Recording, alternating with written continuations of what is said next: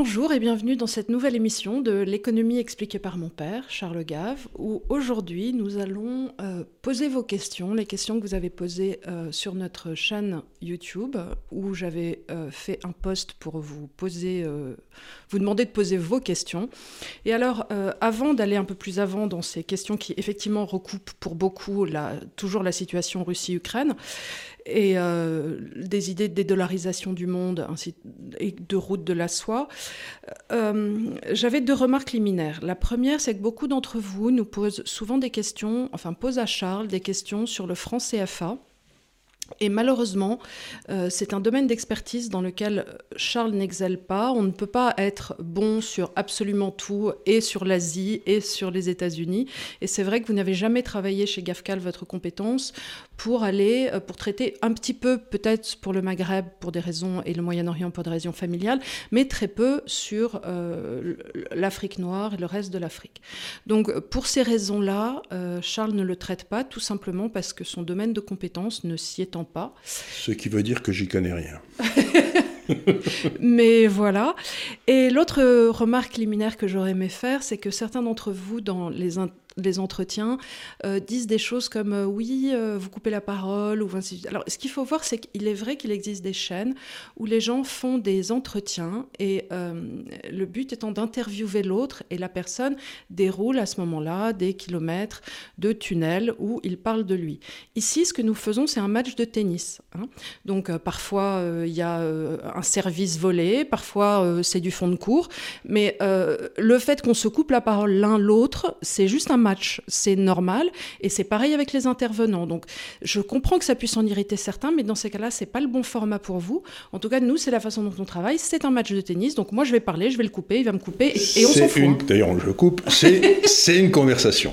Voilà. Une conversation, ça n'est pas une série de monologues. C'est on écoute ce que dit l'autre et on essaye d'y répondre une fois qu'on a compris son idée. Euh, à condition qu'il y en ait une, bien entendu. Ce qui n'est pas toujours le cas en France. Mais enfin. Voilà. Donc aujourd'hui, question-réponse. Euh, avant que tu poses, je, recoupe. recoupe. je, recoupe. Je voudrais vous faire part de quelque chose qui, nous surprend. C'est que j'ai donné donc des interviews à Sud Radio. Et là, il y a quasiment 1 700 000 personnes qui ont écouté cette interview, qui dure 20 minutes. Ensuite, j'ai donné une interview à TV Liberté, il y a quasiment un million de personnes. La dernière interview que nous avons fait avec Emmanuel, on se rapproche des 150 ou 200 000. Euh, il y a à l'évidence dans ce pays une, demande pour des explications qui ne sont pas les explications officielles.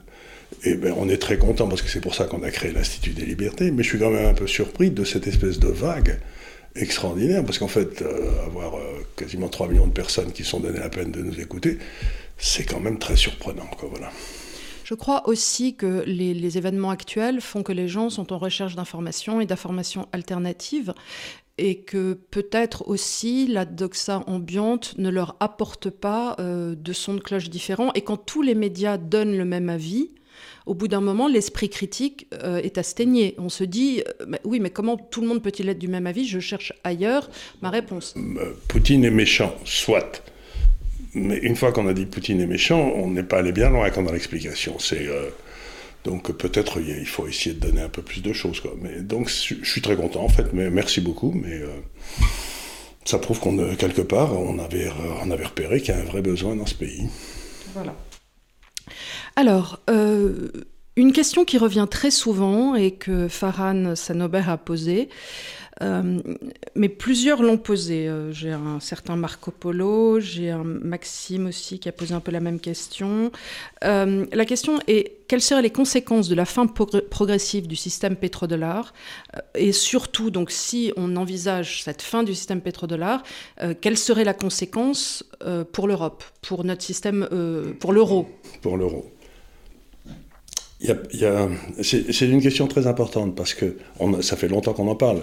J'ai même écrit avec mon fils deux livres là-dessus qui sont en anglais, qui s'appelaient le, Clash of Empires, c'est-à-dire la, guerre, des empires, dans lequel euh, j'expliquais que on arrivait à la fin de l'ordre qui avait été établi après la Deuxième Guerre mondiale, c'est-à-dire un ordre qui était fondé sur le dollar. Et quelque part, je, vais essayer de l'expliquer. Euh, le mieux que je le peux, mais c'est un monde compliqué. si vous réfléchissez à la notion de banque centrale, vous savez, qui est dans le fond celle qui contrôle le système monétaire d'un pays, euh, vous aviez toutes les banques centrales qui contrôlaient le système monétaire de leur pays. Et puis au-dessus, on avait mis la réserve fédérale américaine qui contrôlait non seulement la liquidité, le système monétaire de leur pays, mais la liquidité de toutes les autres banques centrales. Et ça, ça a commencé, on l'avait vu précédemment, dans les années 30, post-années 30. Ça, ne s'est pas fait dans les années 30, mais ça s'est fait officiellement dans les années, à partir de 45, c'était Bretton Woods, etc. Et ce qui est en train de se passer, c'est que en raison des décisions qu'ont prises les États-Unis, comme par exemple l'extraterritorialisation du droit américain sur le dollar. Ce qu'on a vu beaucoup la semaine dernière. Qu'on a beaucoup vu la semaine dernière, eh bien ça veut dire qu'il y a tout un tas de pays qui ne peuvent plus accepter cette espèce de magistrature des États-Unis sur leurs transactions, sur leur monnaie. Donc on voit partout euh, une espèce de retour euh, vers la souveraineté des pays, et ça veut dire que donc le dollar va perdre son rôle éminent. Et ce qui se passait depuis, il faut le savoir, en 44-45, je ne me souviens plus exactement de la date, il y avait eu une réunion entre Ibn Saoud, qui était donc celui qui avait créé l'Arabie Saoudite, et euh, Franklin Roosevelt sur un croiseur américain dans le golfe Persique, dans lequel euh, il avait été décidé que le pétrole serait toujours en dollars, et que la contrepartie serait que les États-Unis protégeraient toujours l'Arabie saoudite militairement. C'était le deal. Avec ce qui s'est passé en Afghanistan, avec ce qui se passe sur l'extraterritorialisation, avec ce qui se passe sur le gel des, réserves russes, les Saoudiens sont en train de se dire, mais je suis complètement cinglé d'avoir mes réserves en dollars, tous les dollars que j'ai, parce que si les États-Unis décident un jour que je sens mauvais, ils vont, ils, vont, ils vont me piquer comme mes réserves comme ils l'ont piqué à la Russie. Donc l'Arabie saoudite a fait savoir la semaine dernière qu'ils étaient en train de discuter avec la Chine pour peut-être euh, permettre à la Chine de payer son pétrole en yuan. En yuan, on l'a vu ça. Et, et, la, Russie a fait, la Russie a fait savoir qu'elle était en train de négocier avec le deuxième plus gros importateur mondial de pétrole, je crois, qui est l'Inde, mhm. euh, pour que l'Inde puisse payer en roupies. Mhm. Donc aussi en sortant, en sortant du dollar. Du, du pétrodollar. Du, du pétrodollar. Ce qui veut dire que d'un seul coup, la dictature du dollar... En prend un sacré coup. Elle n'existe plus. Parce que il faut bien se rendre compte que si l'Inde avait besoin de pétrole, elle devait l'acheter en dollars. Donc la première des choses, c'est qu'elle devait gagner des dollars. Donc elle devait pouvoir vendre aux États-Unis pour gagner ces dollars, pour ensuite acheter leur pétrole. Maintenant, bah, les, Indiens se disent, bah, écoutez une seconde, moi je faut payer en roupies à la Russie, et la Russie les livre, et donc ils n'ont plus besoin de gagner des dollars. Alors la question que je me pose, c'est, ok, alors imaginons l'Arabie saoudite euh, échange avec la Chine mhm. et, et paye en yuan. Ils font quoi de ces yuan après? Parce que avec des dollars... Ben, L'Arabie saoudite, ben, ils ont besoin d'acheter des voitures. Bah, ils vont, oui, mais enfin, c'est pas l'Arabie Saoudite euh, qui va les, qui va les produire. Euh, tu vois, quand tu avais des dollars, tu te dis, bah, tu peux acheter du ben, produit américain. L'Arabie Saoudite va se retrouver avec des yuan mais les, si j'ose dire... Le yuan est convertible en or, ils vont le reconvertir en or, Ils peuvent le reconvertir en or, ou alors ils peuvent demander à la Chine, est-ce que vous pouvez me faire tel barrage, est-ce que vous pouvez me faire... La Chine fait, dans le domaine industriel, d'investissement, etc., elle a elle, produit autant de choses que les États-Unis. Moi, il me semble que, effectivement, si on te donne, c'est un peu un avoir quand tu reçois une monnaie. Je veux dire, si on me donne un, ben, avoir pour aller, chez, pour aller chez Etam, je vais aller chez Etam. Non, mais si l'Arabie Saoudite a d'énormes réserves de, de, yuan, elle, Va, elle, Va, commercer avec la Chine en. Mais bien sûr, elle, va, à la place d'acheter des avions de guerre euh, américains, elle va peut-être acheter des avions de guerre chinois. C'est ça, c'est vers ça que je voulais aller. C'est que ça entraîne aussi le trade, le, commerce ben, Automatiquement, c'est beaucoup plus simple pour eux ensuite de demander aux Chinois de leur faire des routes, des hôpitaux, des... ils savent faire les Chinois, ça, ça fait 30 euh, ans qu'ils le font. Des ponts, des aéroports, donc euh, tout ça, ça fait partie un petit peu du développement de la route de la soie. La thèse de notre livre, c'est que la Chine était en train d'essayer d'organiser un empire autour de Pékin, enfin, euh, pour contrôler un petit peu l'Asie, pas contrôler, mais enfin, c'est sa zone d'influence. Et euh, bah, on ne peut pas bâtir un empire avec la monnaie de quelqu'un d'autre. Mais non, parce que, alors là, ça, ça, recoupe les thèses que vous aviez avec Didier Darcet, qui est la fragilité et être antifragile. Voilà. Euh, avoir la monnaie de quelqu'un d'autre, c'est conserver une fragilité, c'est Énorme. tu- énorme. Tu as un, un colosse au pied d'argile. C'est un colosse au pied d'argile, il suffit que le, le- le- le pays émettant la monnaie te coince financièrement et t'es foutu. Comme on l'a vu en 2008, quand il y a Exactement. eu les subprimes, tout à coup, toute l'Asie s'est retrouvée short dollar et, euh, Et, le commerce s'est arrêté. Et le commerce s'est arrêté. Entre eux. Oui, oui, ben bien sûr. De- bah, tout à coup, la Thaïlande ne pouvait plus aller avec la Birmanie. Enfin, plus, plus personne ne pouvait plus rien faire. Donc, c'était complètement idiot. Donc, euh, effectivement, ça te laisse une immense fragilité. Et, mais euh, reconquérir... Alors, alors, les Américains sont quand même pas complètement idiots. Il y a quelqu'un quelque part qui va quand même se rendre compte qu'ils sont en train de perdre cette suprématie. Ben oui, mais. Alors, qu'est-ce qu'ils peuvent faire Qu'est-ce Ben, qu'ils vont ben, faire, à ils- ton avis? Ce qu'ils ont fait, bloquer les réserves de la. de- je tiens à expliquer quelque chose ici qui est important. Il y a dans le monde une organisation qui s'appelle la Banque des règlements internationaux qui est située à Bâle. C'est la banque centrale des banques centrales. C'est là où où ils- Tu en avais parlé déjà que dans l'entre-deux-guerres, non, dans, dans- pendant la Deuxième Guerre mondiale, ils se retrouvaient là-bas, euh, dans le feutré. euh, Dans le feutré, ils discutaient, les, les banquiers centraux allemands discutaient avec les banquiers centraux américains. Ça, ça- et bon. Et euh, la BRI, il y a 40 banques centrales qui en, fait partie, qui en font partie, hein, euh, dont la Russie, bien entendu. Et c'était la première fois dans l'histoire qu'on bloquait les réserves d'une banque centrale qui était à la BRI.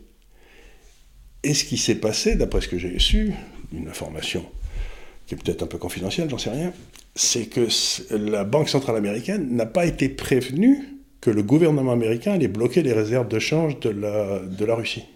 Ah oui, donc euh, un problème d'étiquette là aussi. euh. Eh ben, C'est-à-dire que c'est le, problème, c'est le pouvoir politique américain qui a décidé de faire un enfant dans le dos à la, à la réserve fédérale qui lui aurait dit mais il est hors de question de faire ça, Ah oui, ça, se fait, pas. Ça se fait pas entre, entre, amis- entre Entre gens, personnes convenables qui travaillent ensemble, ça se fait travaillent du tout. pas. Donc, euh, donc il s'est passé un phénomène Donc très ils ont un peu perdu la face là. Là, ils ont perdu la face. Et surtout, la monnaie, qu'on le veuille ou non, comme je me tue à l'expliquer aux gens, euh, c'est, euh, on s'en sert parce que c'est utile et que ça marche. Et qu'on a confiance. Et qu'on a confiance. Et aujourd'hui, on peut dire tout ce qu'on veut, mais le, le Moyen-Orient a perdu confiance dans le dollar. Euh, et le, le reste du monde est en train de perdre confiance dans le dollar à toute allure. Donc, c'est vraiment mettre toute son épargne dans un seul panier et avoir ce panier qui est secoué comme un fou par une bande de cinglés à Washington. Quoi. Donc vous vous dites, Eh, oh les gars, il faut que je fasse autre chose. Quoi. Et alors nous en Europe, euh, qu'est-ce qu'on peut faire? La zone euro va être im- impactée dans quelle mesure?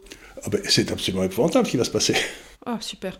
Tu sais que les gens sont, me disent mais c'est horrible. Ils disent des trucs négatifs. Donc je, là tu vas me dire ce qui va se passer d'horrible, mais je veux qu'après tu me dises des choses positives parce qu'on en, on n'en peut plus nous. Hein. Euh, je ne peux pas prendre sur moi comme ça toute la misère du monde. Non, non, mais on prend pas la Déjà misère j'ai du monde. perdu c'est tout mon bronzage. euh, C'est euh, aujourd'hui, on a des gens en Europe qui ont comme principe de réflexion euh, euh, est-ce que la partie avec, avec qui je discute est gentille ou est-ce qu'elle n'est pas gentille?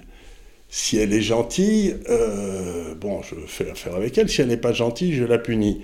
Mais c'est pas comme ça que le monde marche. Comme disait De Gaulle, la difficulté dans le, quand on est un homme politique, c'est de choisir entre deux décisions qui toutes les deux sont mauvaises c'est pas de penser. Donc ils essayent tous de transformer les décisions qu'ils ont à prendre, qui sont des décisions difficiles, en une décision qui serait moralement convenable. Mais malheureusement, il y a assez peu de rapports, comme le disait Richelieu. Euh, il disait euh, gouverner un royaume, c'est s'assurer d'être damné. C'est-à-dire qu'il faut prendre des décisions abominables, faire tuer des gens, euh, ou bien alors qu'ils fassent un autre métier. Quoi, je veux dire, Donc, qu'est-ce qui va se passer en Europe? Bah, écoutez, l'Europe est extraordinairement dépendante énergétiquement. C'est-à-dire qu'on n'a pas de source d'énergie, à, part le nucléaire français. Qu'on a euh, saboté avec une immense régularité et, je dois dire une constance de tous les instants. Et, et une qualité de, dans l'exécution qui est difficile à, à- À part Alain Minck, personne ne s'est attelé avec une telle cadence à, À foutre en avoir, à foutre en l'air euh, Un système de pensée. Donc je dois dire que là, on a vraiment euh, On a tout ce qu'il faut, donc un savoir-faire. on savoir faire. Donc, à part ça, on n'a pas grand-chose. On n'a pas de réserve d'hydrocarbures. Donc, entre 30 et 40 de nos dépenses énergétiques viennent de la Russie. Et dans trois domaines hein. Euh, le gaz, le pétrole et le charbon. Parce que, curieusement, on continue à utiliser beaucoup de charbon. Bon, Surtout les Allemands. surtout les Allemands. Et les Polonais. Euh, donc, on, vient de se couper de ces sources d'énergie. Et comme je l'ai expliqué depuis plus d'un an ici, compte tenu du fait qu'on n'a fait aucune dépense, aucune dépense pour trouver des nouvelles recherches, des nouvelles ressources, euh, euh, comment on appelle ça, de, fossiles, c'est-à-dire du pétrole, du gaz ou du charbon, eh ben, on rentrait dans une crise énergétique monstrueuse, c'est-à-dire qu'on arrivait dans une... Ça, on le disait de toute façon depuis mai dernier, et tu l'avais dit à tous euh, les candidats en lice qu'ils devaient absolument, absolument mettre ça dans leur programme et parler, un, de la crise inflationniste monétaire en devenir, et deux, euh, de la crise d'énergie fossile euh, et, énergétique qui allait arriver, qui allait être aussi un énorme boom inflationniste. Et ça n'a pas manqué, indépendamment de cette guerre en Ukraine, c'était déjà dans les tuyaux. C'était déjà dans les tuyaux, ça serait passé de toute façon. Alors, on a une pénurie d'énergie, donc il n'y a pas. L'Europe peut pas se retourner comme elle l'aurait fait dans les années 70, euh, je ne sais pas, se retourner vers l'Arabie Saoudite en disant est-ce que vous pouvez passer de 12 millions de barils à 16 millions de barils Parce que. Bon, il n'y en a pas. L'Arabie Saoudite elle-même, elle peut peut-être augmenter d'un ou deux, mais c'est tout. Et donc ça veut dire que, comme je l'ai aussi expliqué souvent ici, l'économie, ce n'est que de l'énergie transformée. Il va falloir payer beaucoup plus cher pour avoir moins d'énergie il va falloir travailler beaucoup plus pour gagner beaucoup moins. Mais alors, est-ce que ça ne va pas dire qu'en Europe, puisque à partir du moment où euh, la croissance c'est de l'énergie transformée, on ne va pas se retrouver déjà qu'on a une balance commerciale déficitaire de 85 milliards avec euh, une croissance en berne eh, Puisqu'on n'a plus d'énergie à transformer. On a fait des calculs ici. Cédric, euh, mon jeune associé ici, qui suit pour nous l'Europe, à GAFCAL, hein, pas dans l'Institut des Libertés, mais donc je, je me sers assez librement de ce que GAFCAL me, permet de connaître, a calculé, euh, ça vient d'être confirmé d'ailleurs par l'OCDE qui a fait le même calcul, c'est sorti aujourd'hui, que ça allait entraîner une baisse de la croissance entre 2 et 2,5% du PIB. En France? Dans toute l'Europe. Dans toute l'Europe. Entre 2 et 2,5%. Alors, il est possible. Ça veut dire une récession. Ça veut dire une récession. Ça veut dire que euh, les déficits budgétaires vont exploser. Je veux dire. Je t'ai dit de pas me dire des trucs désagréables. et tu me dis des trucs comme ça. Qu'est-ce que rien. comment tu moi, veux pas que hein. voilà. je suis pas, alors, je suis pas responsable. Hein. Alors attends, Tony Vernil me demande euh, quels sont, euh, quels vont être donc puisque tu nous dis là on va euh, vers une récession 2,5%. Alors ça va peut-être dire aussi qu'on va reconsommer différemment. enfin cela dit pour l'énergie on en a besoin, on en a besoin, on en a besoin pour produire. Mais bon, imaginons. Quelles vont être les conséquences pour toi, pour les pays du Maghreb, et vers quel pays Attends, avant que j'arrive aux pays du Maghreb, ah, je voudrais dire un truc. tu mets, euh, mets, un ticket dedans. je mets un ticket pour le Maghreb, j'y viens. Mais c'est une question qui revient perdre, Donc, que les que ceux qui nous écoutent comprennent qu'une augmentation des prix de l'énergie, comme on n'en produit pas, c'est exactement égal à une augmentation des impôts. Mais évidemment. C'est-à-dire, donc ton revenu disponible va baisser. Boum. Du prix d'ailleurs, t'arrêtes pas de grogner contre le fait que tes charges n'arrêtent pas d'augmenter. J'arrête pas de grogner contre mes charges, là. voilà. Parce que ça fait autant de moins d'argent de dépenser pour des trucs qui t'amusent. Bah, j'ai 30% d'augmentation, là. Euh, c'est énorme. Donc, donc la question c'est est-ce que cette perte, ça va être pris par le consommateur? Est-ce que ça va être pris par les sociétés? Ou est-ce que ça va être pris par les, par les États dont le déficit budgétaire va se creuser? C'est les trois possibilités. Donc, alors, le consommateur, ben, le pauvre vieux, euh, en période d'élection, c'est pas une bonne idée, quoi. Euh, mais enfin, il va, il, va, il va douiller un peu quand même. Est-ce que les marges des entreprises vont baisser? Probablement, mais si elles baissent, le chômage va beaucoup augmenter. En tout cas, elles ne recruteront pas. Elles ne recruteront pas parce que ben, la demande va baisser. Seront, elles seront en flux tendu et il va y avoir une baisse de la demande et donc une baisse de, la création d'emplois. Ce qui va se passer, comme d'habitude, on peut attendre des gouvernements, euh, si Macron repasse et compagnie, qu'ils euh, se permettent encore une fois euh, de, jouer avec la mesure qu'est le PIB qui intègre à la fois le privé et le public. Donc ils bah, vont recruter comme des cochons. les dépenses de l'État. Mais bah, ils vont, comme ils vont faire toujours. Mais enfin, il y a un moment où ça va quand même devoir se plafonner, le quoi qu'il en bah, Et puis en plus, c'est des dépenses qui vont creuser le déficit, budget, le déficit extérieur. Et, comme toujours, ils font du millefeuille territorial dans ces cas-là. Et la, quatrième chose qui peut ajuster, mais ça va être très difficile, bah, c'est le taux de change. C'est-à-dire qu'on écroule le taux de change, que le taux de change s'écroule. Oui, mais si on écroule le taux de change, pas ça dans l'euro, puisqu'encore une fois, euh, non, mais pas, dans l'euro, mais que l'euro s'écroule par rapport à toutes les autres monnaies, au rouble, au, dollar, au dollar, etc. Et donc à ce moment-là, si l'euro s'écroule, mais en même temps, c'est pas une solution parce que du coup, le prix de l'énergie importée va augmenter d'autant. Évidemment, puisqu'on importe tout. Ça, c'est le problème d'être fragile. C'est le problème d'être fragile. Donc, Dans les années 70, euh, De Gaulle, Pompidou et Giscard avaient réduit la fragilité de la France en créant l'industrie nucléaire. Bah, en nous créant une autonomie. En nous créant, ben, et donc la fragilité avait baissé dans des proportions très fortes. Ben, là, comme on a détruit l'énergie nucléaire au départ d'une d'une crise de l'énergie fossile, et ça continue, puisqu'une grande banque comme la BN AMRO, qui est une des grandes banques européennes, une banque de, hollandaise, vient d'annoncer fièrement qu'elle ne finançait plus aucune recherche dans le domaine pétrolier. vous vous dites, mais vous ne pourriez pas arrêter un peu, non? Ça serait, ça, serait, euh, ça serait une bonne chose. Et, donc, on, a. Et, en même temps, si vous voulez, je recevais ici Hervé Juvin, là, il y a quelque temps, vous avez peut-être passé l'interview d'ailleurs, et qui me disait qu'il y avait une directive européenne qui était que donc à la fin de 2023, les voitures euh, à combustion, c'est-à-dire celles que tout le monde a, le, truc normal, ne seront plus admises de, dans les centres-villes? dans les, dans les, villes de plus de 150 000 habitants. Ça veut dire que, ben, attends une seconde, euh, euh, c'est-à-dire que le, on, est, attaché à la glèbe comme l'étaient nos ancêtres les, les cerfs, quoi. Mais, ils sont fous. Il y a quelque chose en plus, moi, qui, qui me pose un problème, c'est que, bon, maman a voulu acheter euh, une voiture électrique, il y avait deux ans d'attente. Donc, euh, en imaginant qu'elle ait eu envie d'attendre deux ans, tout le monde, tout à coup, s'il crée ce besoin, les gens vont attendre six ans pour une voiture. Si toutefois, et les prix vont augmenter en fonction, il n'y a pas les matières premières, euh, il n'y a pas le parc automobile. Il n'y a pas le parc. Et puis, quand on fait, on calcule le cycle de la voiture électrique, le bilan carbone de la voiture électrique, du début à la fin, avec le recyclage des batteries et toutes les saloperies, et des métaux rares, eh ben, ça bouffe beaucoup plus qu'une hybride Toyota. Donc, euh, on, nous, on, nous, vend la voiture électrique comme la solution, mais euh, personne ne bâtit les centrales nucléaires pour faire l'électricité. Enfin, de toi à moi, euh, je pense que si on se retrouve avec cette récession économique malgré tout et un, une, espèce d'asthénie de nos vies, il y a peut-être des grandes personnes quelque part qui vont dire au bout d'un moment, écoutez, ça va bien vos histoires, euh, est-ce qu'on peut quand même parler entre grandes personnes et, euh, reprendre des décisions de vie normales? Parce qu'on n'a pas le loisir de, de, de, de s'amuser à vos petits jeux. nos, petits jeux avec toutes les imbécilités sur la voiture électrique qui a un bilan pire que la voiture. Aujourd'hui, le moteur, c'est ce que dit le président de Peugeot chaque fois qu'on. Enfin, je ne sais plus comment ça s'appelle d'ailleurs, il a changé de nom, mais euh, c'est plus Peugeot, mais enfin c'est Peugeot. Euh, il dit le bilan carbone d'une voiture en explosion normale aujourd'hui est bien meilleur que le bilan carbone d'une voiture électrique.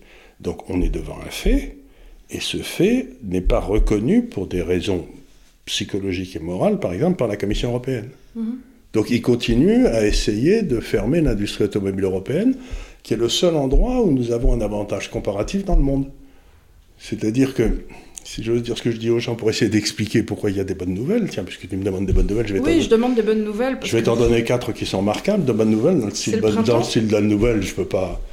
La première, c'est donc. Euh, ben, on va d'abord. Euh, de quoi va souffrir l'Europe? De quoi souffre l'Europe? Elle a déjà le coût du travail le plus élevé au monde. En tout cas pour la France, oui. Pour la France, oui. Bon.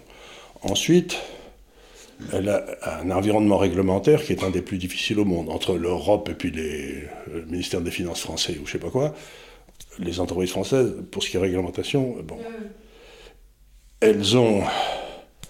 Et elles vont se retrouver maintenant avec le coût de l'énergie le plus élevé au monde. Tu peux m'expliquer exactement euh, pourquoi ça devrait marcher en France ou en Europe? Je veux dire, on, sera les moins, efficaces à utiliser le travail, les moins efficaces à utiliser l'énergie, et les moins efficaces à cause de la réglementation. Ben, J'appelle ça se tirer une balle dans la tête, non?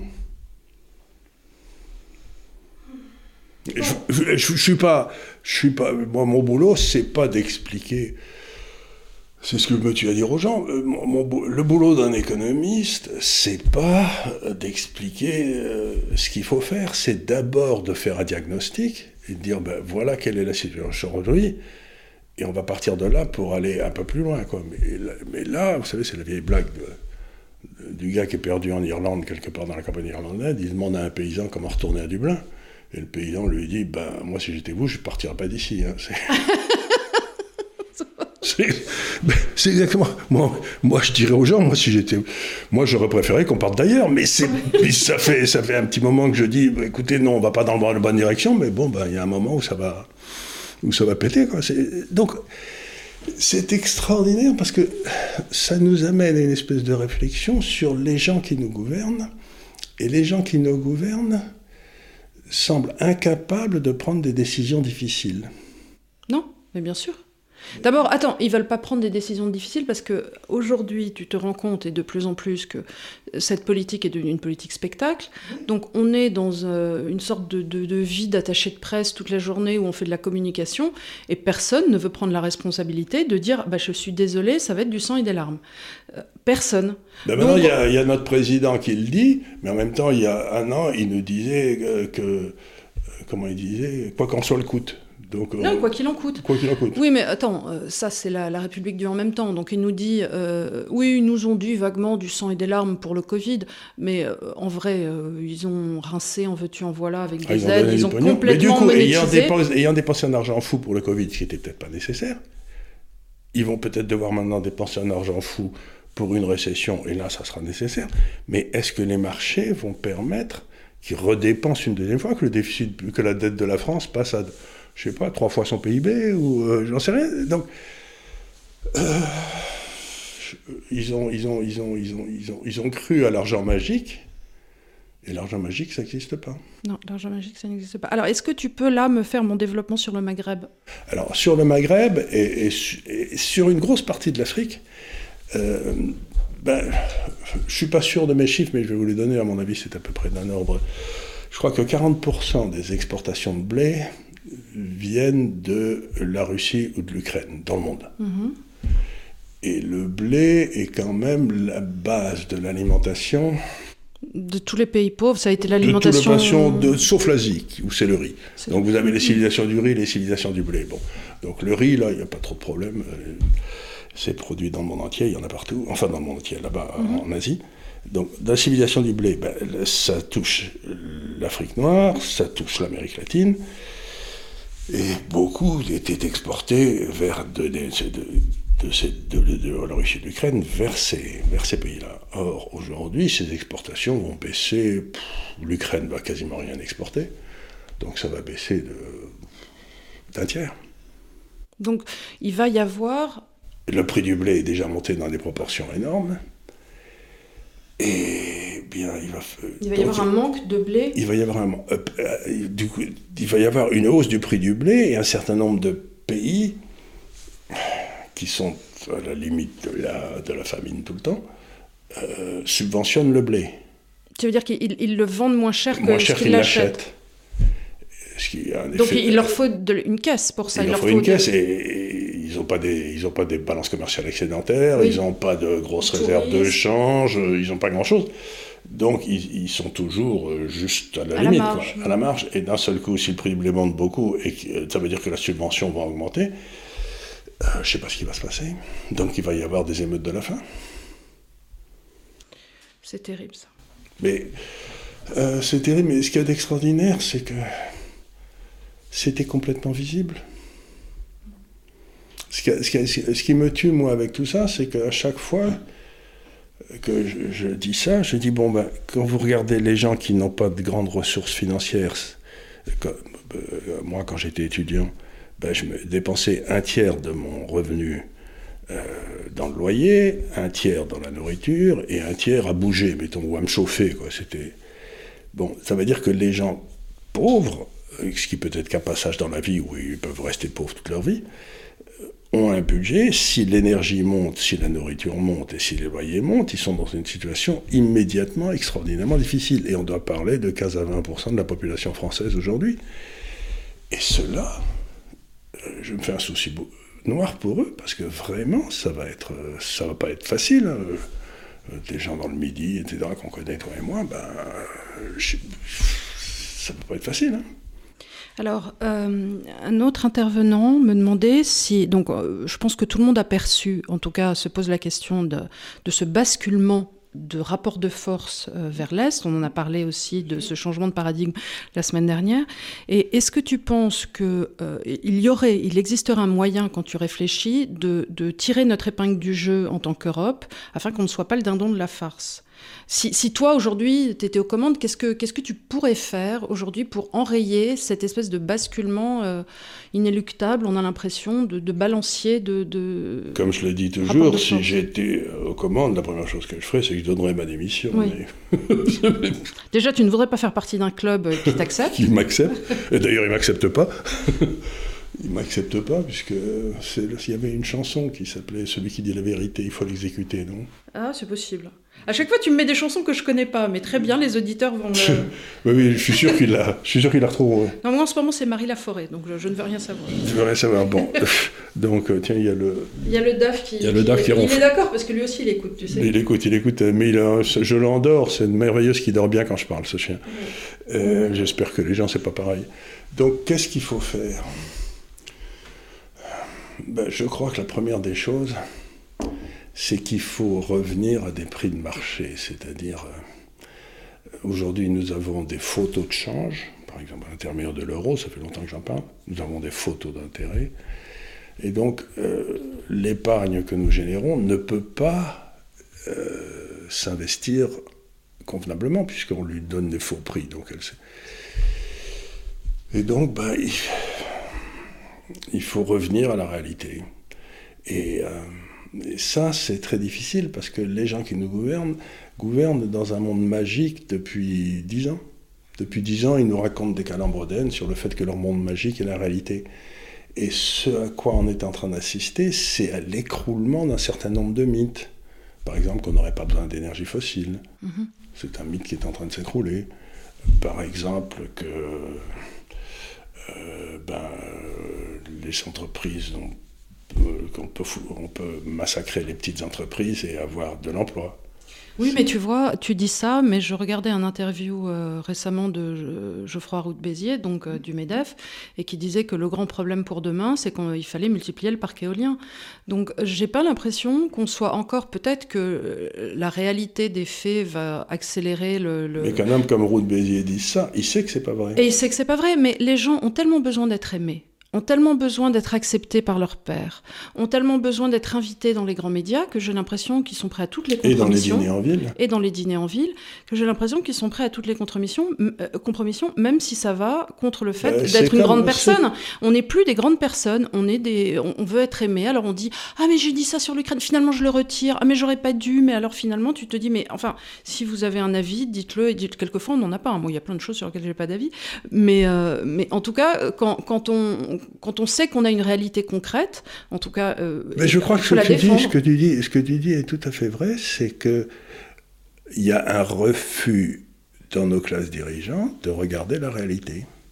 On, par exemple, dire aujourd'hui que les miroirs magiques et les moulins à vent, ça marche pas, que ce qui marche, c'est l'énergie nucléaire, et ce qui pourrait marcher, c'est si on faisait des dépenses considérables pour essayer de décarboner le charbon, par exemple. Ce serait une idée. Euh, ça serait beaucoup plus intelligent de dépenser. Du charbon, il y en a de savoir qu'en foutre.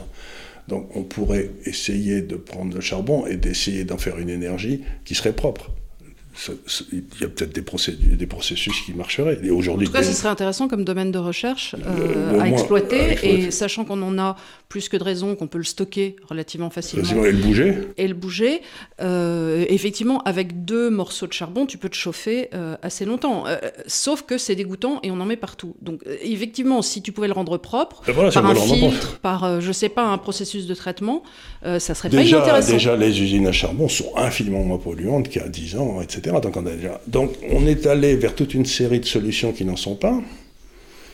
Et les gens qui sont au pouvoir, euh, mais ceux qui risquent de ramasser le plus dans cette crise, c'est les Allemands, parce que eux, c'est eux qui importent le plus d'énergie pour leur PIB. Quoi. C'est, euh, Alors, euh, j'ai eu la question... Les Allemands, ils vont, ils vont douiller, ça va être affreux. Alors hein. voilà, j'ai, j'ai eu la question aussi parmi euh, nos internautes qui veulent savoir, à ton avis, si ça peut entraîner comme conséquence que l'Allemagne sorte de l'euro, ou en tout cas fasse bouger les lignes? Bah, ce qui peut se passer comme conséquence, c'est qu'on va se retrouver avec donc une récession, une récession, automatiquement, ça creuse le déficit budgétaire.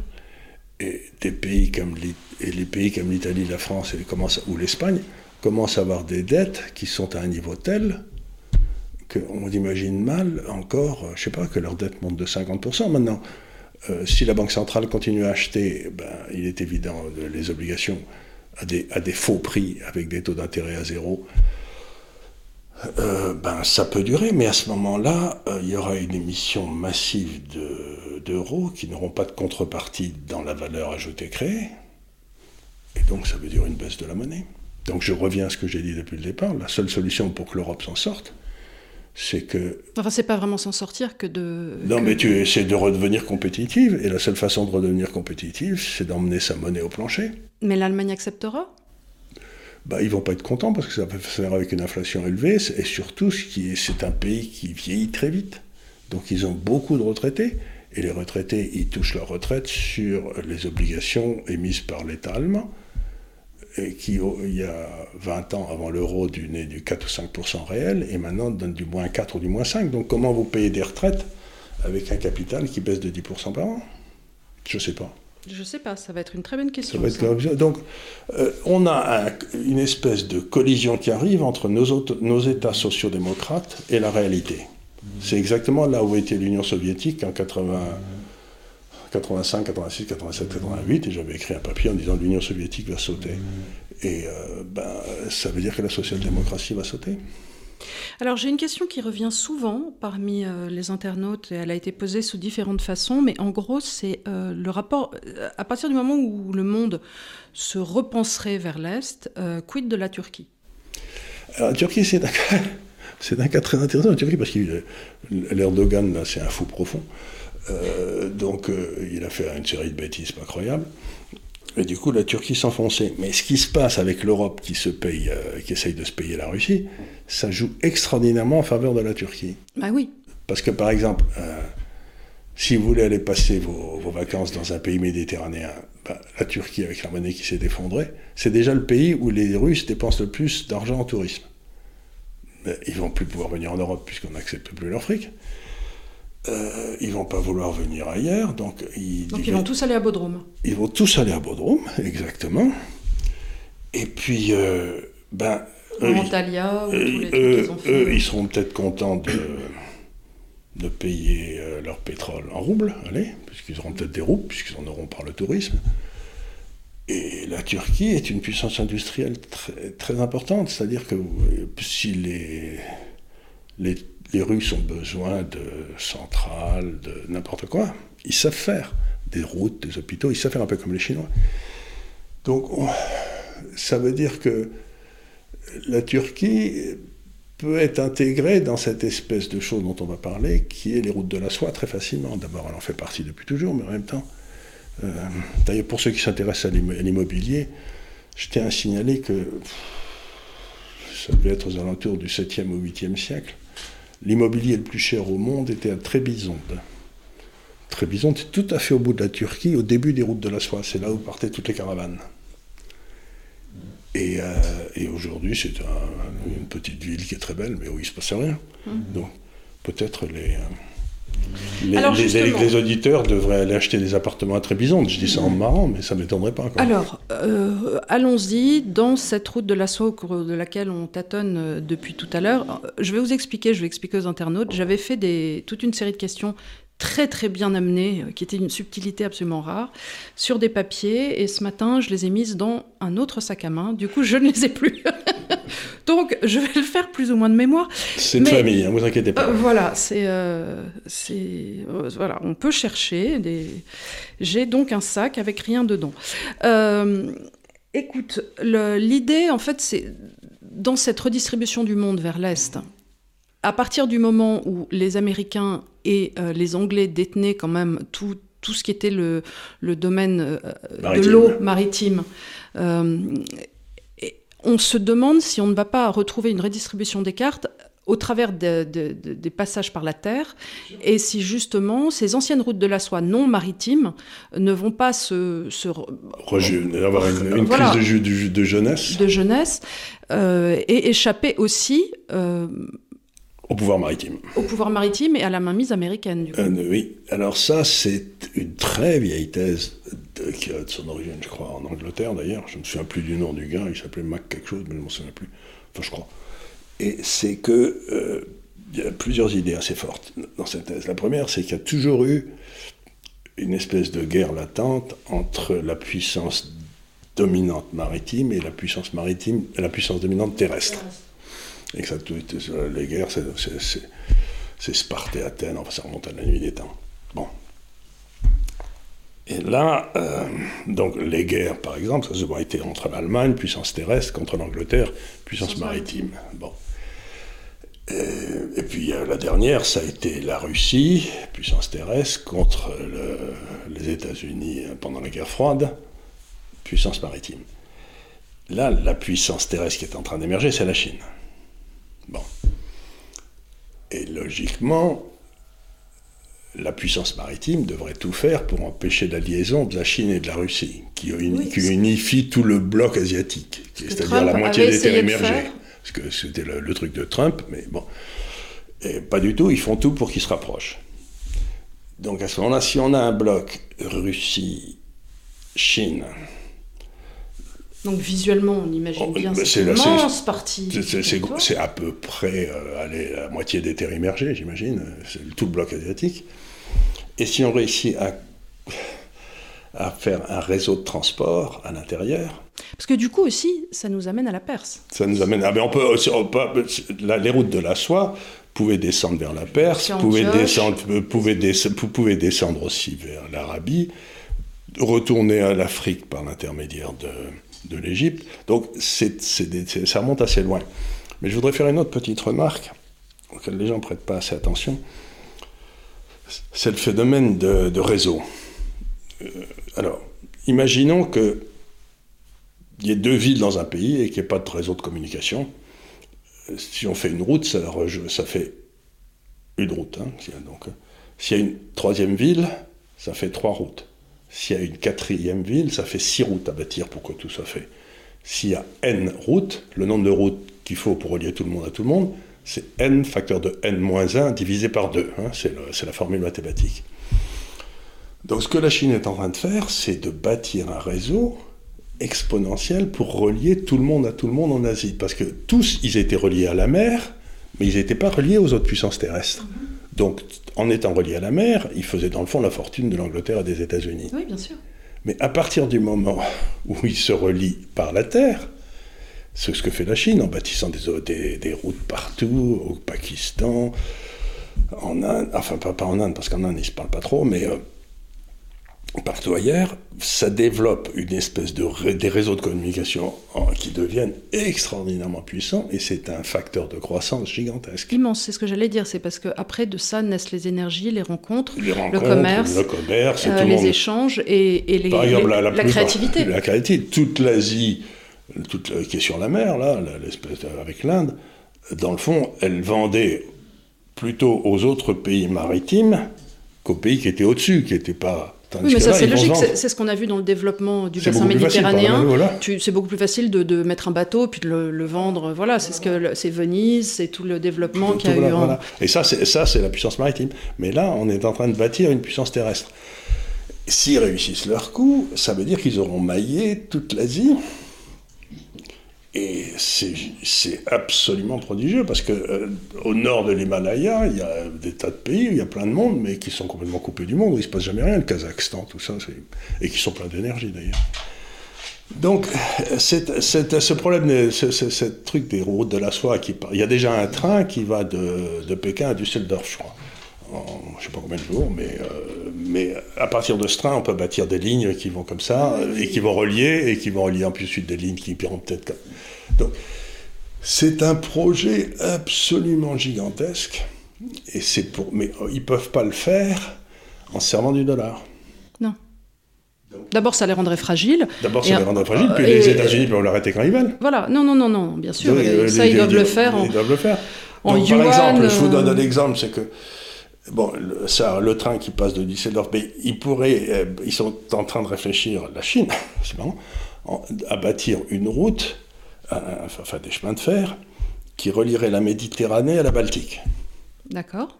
Et ça rend les puissances maritimes absolument folles de rage, parce que du coup, ben, euh, on les contourne complètement. Donc si on relie la Méditerranée baltique, on relie la Suède à, je sais pas quoi, à l'Italie, ou... ben, euh, quand vous regardez la carte du développement de l'Europe, c'est pas difficile. Vous prenez la vallée du Rhône et la vallée du Rhin, vous remontez jusqu'à l'Angleterre, vous descendez comme ça, vous allez à droite et à gauche de 100 km, c'est là où il y a toute l'industrie européenne, parce que c'était un couloir naturel, il y avait de l'eau pour transporter, etc. Donc ils sont en train de dire, ben nous on va faire des couloirs de transport ailleurs, là où il n'y en avait pas jusqu'ici, où c'était difficile de passer. Donc c'est un projet absolument incroyable. Et évidemment, ça met les puissances maritimes dans un état de rage total. Quoi. Alors, j'ai une question un peu autour de ça qu'a posé euh, Juncker, qui est, euh, pour lui, comment la Chine peut-elle se dédollariser, sachant qu'elle a 3200 milliards de, de réserves? Alors, euh, c'est une bonne question. Ils ont 3200 dollars, mais, d'abord, si les États-Unis essayent de leur bloquer leurs réserves, c'est la fin du monde. Donc là, enfin, en tout cas, c'est la fin de notre monde quand il se passera. Donc, ils ne peuvent pas se le permettre. Mais les États-Unis sont toujours servis du dollar pour euh, imposer leur loi. C'est-à-dire quand vous avez eu la crise asiatique euh, en 1998 là, ou 99, qu'est-ce qui s'est passé? Ben, Il y a eu toute une série de pays qui ont sauté comme la Corée, comme l'Indonésie, euh, la Thaïlande. Et le FMI, le bras armé des États-Unis, est arrivé a dit Moi, je vous prête des dollars, mais conditions politiques, etc. Mais maintenant, si un pays qui emprunté des dollars qui ne peut pas les payer, bon, il, peut aller voir euh, le, FMI, mais il peut aller voir la Chine en disant Dis donc, vous avez 3200 milliards de dollars là, est-ce que vous ne pourriez pas m'aider? Donc, avoir 3200 milliards de dollars, c'est une façon de contrer le FMI qu'on garde en réserve en disant bah, si vous avez un problème avec le dollar, vous n'êtes pas obligé de passer sous les fourches codines américaines. Vous pouvez venir me demander à moi. Et oui. Et c'est très malin. Donc on peut imaginer, je ne sais pas. Que si, il garde ça comme une poire pour la soif. Que si la Russie, par exemple, euh, avait aujourd'hui euh, un problème de, d'être en dollars, d'être en dollars, eh ben, elle pourrait, faire un accord en disant est-ce qu'on pourrait avoir une avance sur notre euh, argent de poche? Voilà. Pour la semaine, voilà, j'ai besoin de m'acheter quelques sucettes, ça ira bien. Donc, euh, on est en train d'assister à un basculement. Et le monde dans lequel on va rentrer, c'est un monde qui ne sera pas unipolaire. C'est. Et alors, je voudrais dire aussi quelque chose qui est... Imaginez que vous, avez, mettons, euh, trois banques centrales dans le monde, l'Europe, les États-Unis et la Chine. Hein. Vous avez deux banques centrales qui suivent des politiques imbéciles, de, de, de foutre en l'air leur monnaie. Et une qui suit une politique monétaire raisonnable eh bien, il est évident que les deux banques centrales, qui suivent des politiques imbéciles, vont exiger d'avoir des contrôles d'échange. Elles ne veulent pas que leur épargne aille là où elle est bien rémunérée. Donc, ne vous imaginez pas une seconde que vous allez continuer à pouvoir faire ce que vous voulez de votre argent. Déjà, si vous êtes un institutionnel européen, vous n'avez plus le droit d'aller en Russie. Oui, non. C'est un contrôle d'échange. L'étape suivante, c'est qu'ils vont essayer de vous empêcher d'investir en, en Chine. Et je suis en train de me laisser dire que la façon dont ils vont faire ça, c'est qu'ils vont dire les Chinois sont des gros dégoûtants, ils utilisent du charbon. et donc. Donc, euh, taxe morale. Euh, non, vous n'avez pas le droit d'aller parce qu'ils ne sont pas ESG. Oui. Donc, on voit très bien que dans le fond, cette espèce de truc moral, c'est dans le fond des bas intérêts matériels pour empêcher les gens de faire ce qu'ils veulent de leur épargne. Euh, on est gouverné par des salopards. Petite parenthèse de marché, mais qui était quand même intéressante, euh, une question de Chris, qui te demande ton avis sur le fait que Warren Buffett a fait un gros pari sur le pétrole, avec notamment euh, sa récente participation dans Occidental Petroleum. Oui, bien sûr, c'est une vieille société pétrolière qui appartenait à une vieille crapule, mais qui est morte depuis longtemps. Bon, mais ça, c'était un détail. Euh, Est-ce que tu penses qu'il a raison de faire ça, en gros? Ben, ben, Moi, ça fait un petit moment que je veux dire aux gens, écoutez, alors je vais faire un, autre aparté là, pour bien expliquer. Quand vous analysez les marchés financiers dans le monde, ce que j'ai essayé de faire toute ma vie, hein, vous vous rendez compte que dans un pays, les actions montent, baissent, les taux d'intérêt montent, baissent en fonction de ce qui se passe dans le pays, généralement. Puis vous avez à peu près 15-20% du marché qui est complètement différent, qui n'a rien à voir, et c'est les valeurs énergétiques. Parce que le cycle d'énergie, ce n'est pas le cycle économique de 4-5 ans, c'est un cycle à 20-25 ans. Donc vous avez les valeurs énergétiques. Et quand vous regardez les valeurs énergétiques sur le long terme, vous vous rendez compte qu'il y a une espèce de, comment dire, de marché des actions euh, et de, l'énergie qui est en dehors de la géographie et qui est dans son cycle à lui, qui est le monde de l'énergie. Donc c'est comme s'il y avait un pays qui était pays énergétique, qui avait un cycle à 20 ans, pendant que tout le monde a un cycle à 5 ans. Et quand vous analysez ce cycle à 20 ou 25 ans, vous vous rendez compte que sur le long terme, on gagne la même chose qu'avec les actions dans le pays. Mais pendant 15 ans, en général, dans l'énergie, on ne gagne rien. Et pendant 5 ans, on fait un beurre noir. Et on est en train de rentrer dans, un, dans une période où on, est dans on fait un beurre noir. D'accord. Et c'est bien pour ça qu'Warren Buffett. oui, oui. Bah, bon, bon stratège. Un bon stratège, lui, bah, il n'avait pas, de, pas de valeur énergétique quand il y en avait trop. Maintenant qu'il n'y en a pas assez, il en achète. Bah, c'est un petit peu ce qu'on a recommandé ici depuis un petit moment. Hein.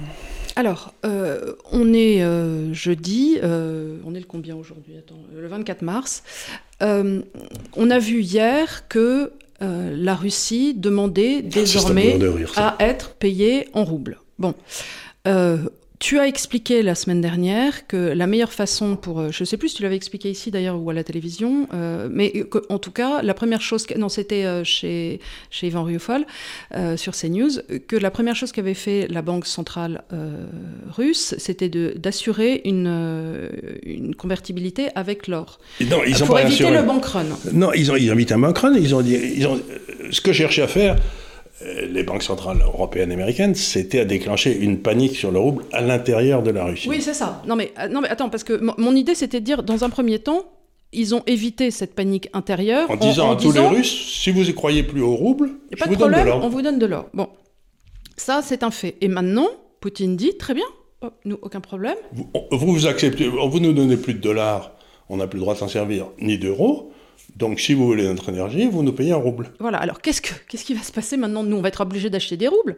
Mais on n'en a pas. Bah, oui, Puisqu'ils bah. ont des excédents des comptes courants. Alors, on va les payer comment En or?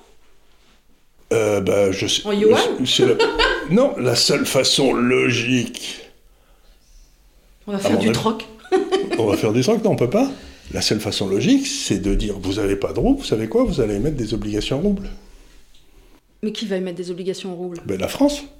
Mais on peut pas mettre des obligations. Attends, explique-moi comment on fait ça. Eh ben, tu, euh, ben, tu demandes à la BNP d'organiser une, une grande. Et puis, euh, ben, en. Attends, euh, comment est-ce qu'un État français pourrait mettre une obligation ben, L'État français a souvent, souvent mis des obligations. C'est-à-dire qu'il demande aux États de s'endetter dans une monnaie qui n'est pas la leur.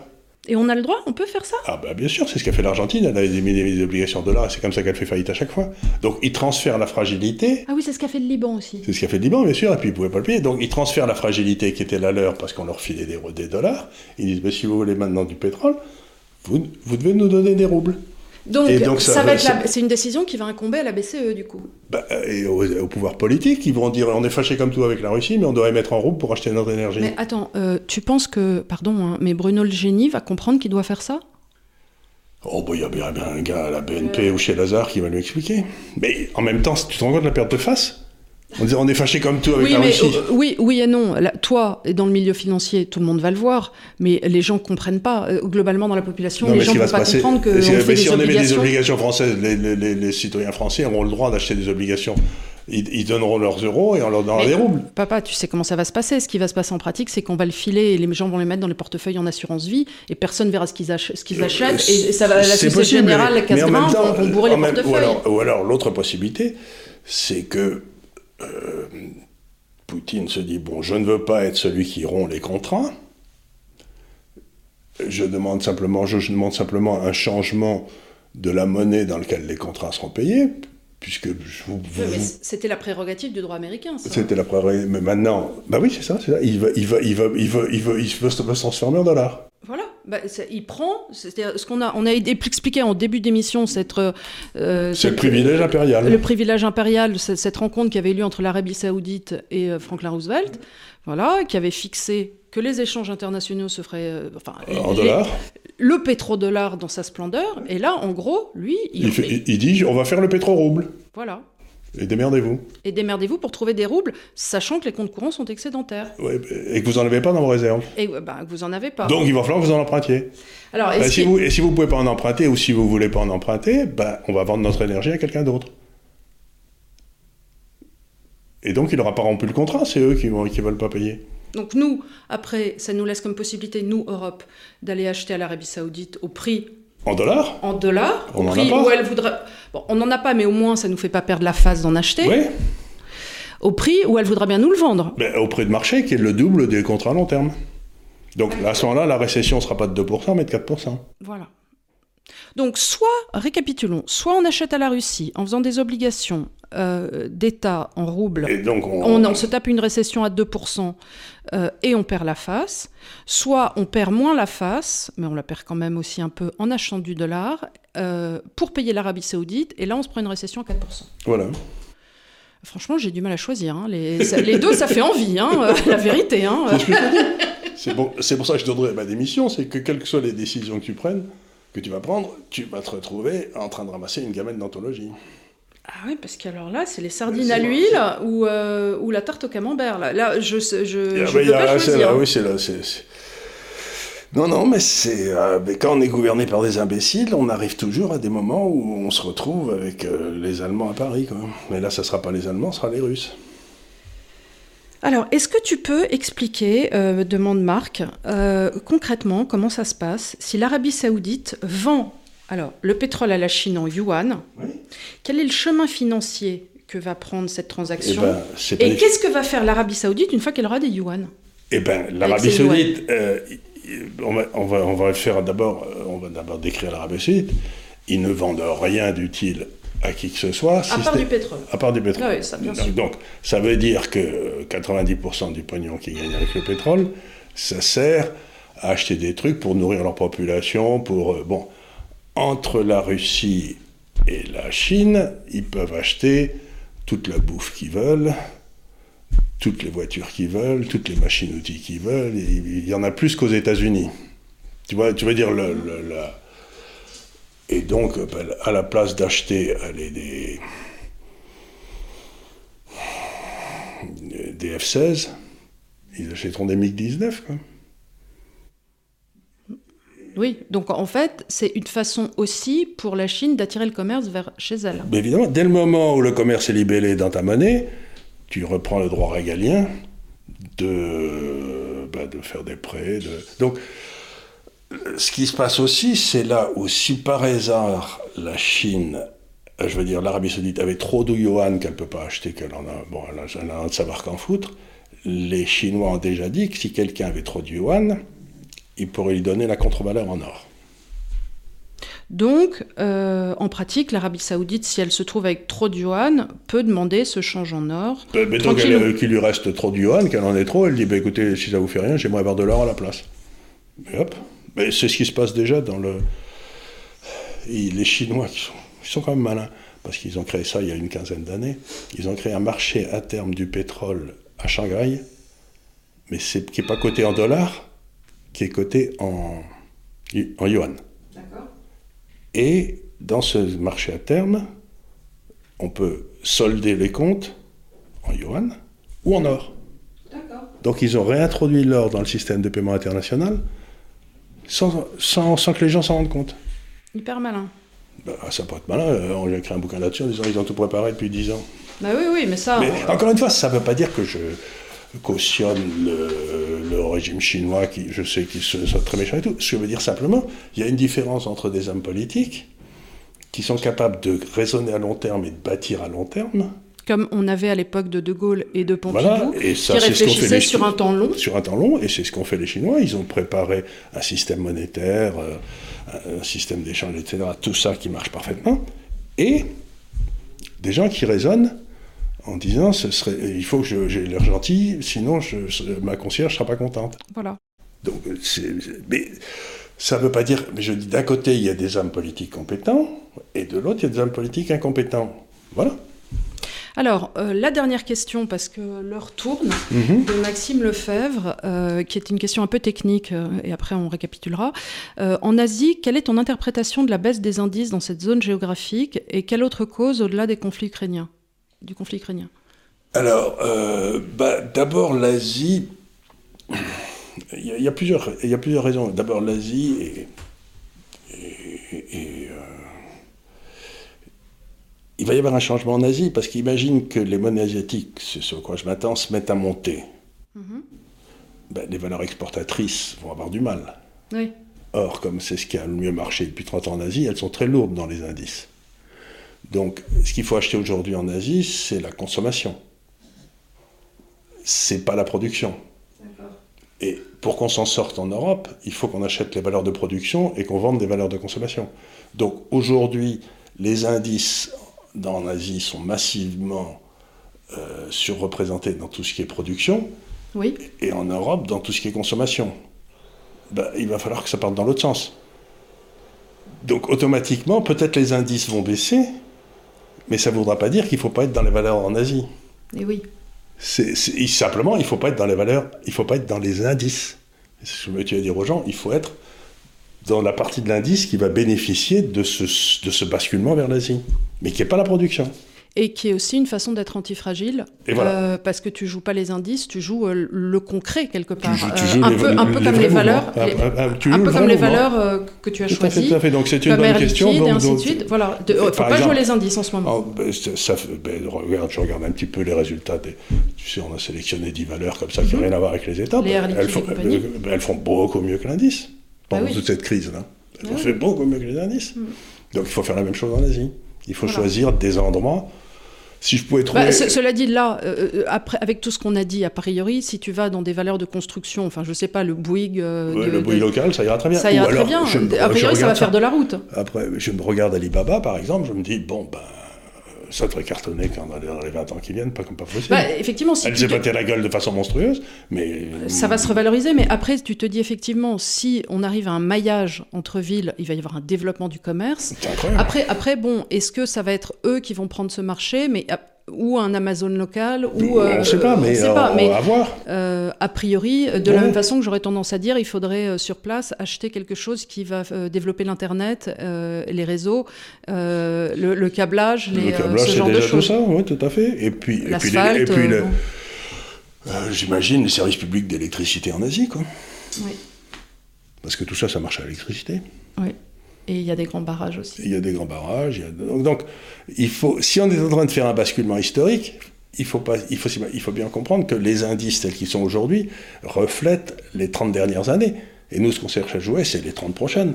Donc les indices aujourd'hui, ils sont certainement pas bien pour les 30, ans qui viennent. Non, non, il faut se projeter avec euh, l'interprétation qu'on a du monde de demain, qui est euh, de jouer la croissance de l'Asie euh, dans de basculement, de, basculement de, la, de, la, capacité de production vers l'Asie. La capacité de production, voilà. Écoutez, j'espère que on a fait un bon petit tour, que on vous a pas trop déprimé parce que c'était pas l'idée non plus. Euh, je pense que la question de la morale qui a été évoquée et, euh, du droit, le, fait de dire que quelque part aujourd'hui notre gouvernance était un peu instauré par cette moraline. On, l'a vu hier avec euh, Zelensky qui était euh, au Parlement, euh, à l'Assemblée nationale. Alors qu'il venait d'interdire tous les autres partis en, Ukraine. C'est incroyable. Et, et qu'il y a encore une femme de ministre qui s'est retrouvée avec de, combien 25, 25 millions de 25 dollars, millions de dollars dans une polonaise. Voilà. Et donc un ministre de Zelensky donc. Euh, et cette personne va à la et tout alors évidemment toutes les euh, euh, toute Sinclair de ce monde était en larmes sur les réseaux en disant que c'était le moment le plus émouvant, émouvant de toute la vie. Et il nous disait qu'il fallait non plus jouer le commerce mais bien la moralité je me permets de sourire doucement euh, parce que là, on est quand même dans un tartuffe euh, absolument mondial. Euh, je ne peux pas écouter. Ça ne veut pas dire, je suis une femme de droite, ça ne veut pas dire pour autant que Poutine a raison. Ce que je dis, c'est qu'en tout cas, pardon de le dire, je pense que Zelensky est très mal placé pour nous expliquer ce que serait la morale. Et la morale n'est qu'individuelle, elle n'est jamais collective, donc sa morale à lui, je m'en fous. Exactement. Et on est tous d'accord là-dessus. Euh, c'est quand même quelqu'un qui a bombardé euh, le Donbass et pendant un grand moment, et je crois qu'il y a eu quoi, 12 000 morts? Et sans que les journalistes européens s'inquiètent des, Russes qui étaient tués dans le Donbass. Donc euh, au bout de 8 ans, ça finit par agacer. Non, et puis il n'a pas à venir nous dire qu'on ne doit pas vendre des Renault. Euh, on a déjà du mal à vendre des Renault, donc euh, on vendra ce qu'on peut. ça représente 3% du commerce mondial, donc excusez-moi d'essayer de continuer à vendre de la Renault. Hein, on n'a rien à faire de ce que dit ce monsieur. En termes de voilà, en termes d'économie politique, je me fous complètement des intérêts des autres adverses. Ça n'est pas mon problème. Exactement. Voilà, écoutez, quand on fait des voitures aussi puissantes que la Zoé. Après, il faut assurer derrière, hein, un minimum. Exactement. Voilà, écoutez, encore une fois, on s'excuse de, de, la non-présence du DAF, mais il est là, il est là par le mental, et il sait qu'il est aimé. Il sait que sa présence est absolument fondamentale pour, le, pour le bon déroulement de ces séances. Ces séances et qu'il apporte une sorte de coordination complexe à, voilà, à ces, pensées profondes. Merci encore énormément de nous avoir suivis. Euh, n'hésitez pas à réagir dans les commentaires, à nous suivre sur les réseaux sociaux, à aller aussi sur notre site de l'Institut des libertés et à discuter avec nous en général parce qu'on est toujours content d'avoir euh, votre avis. Merci beaucoup de nous avoir suivis et à la semaine prochaine. Au revoir.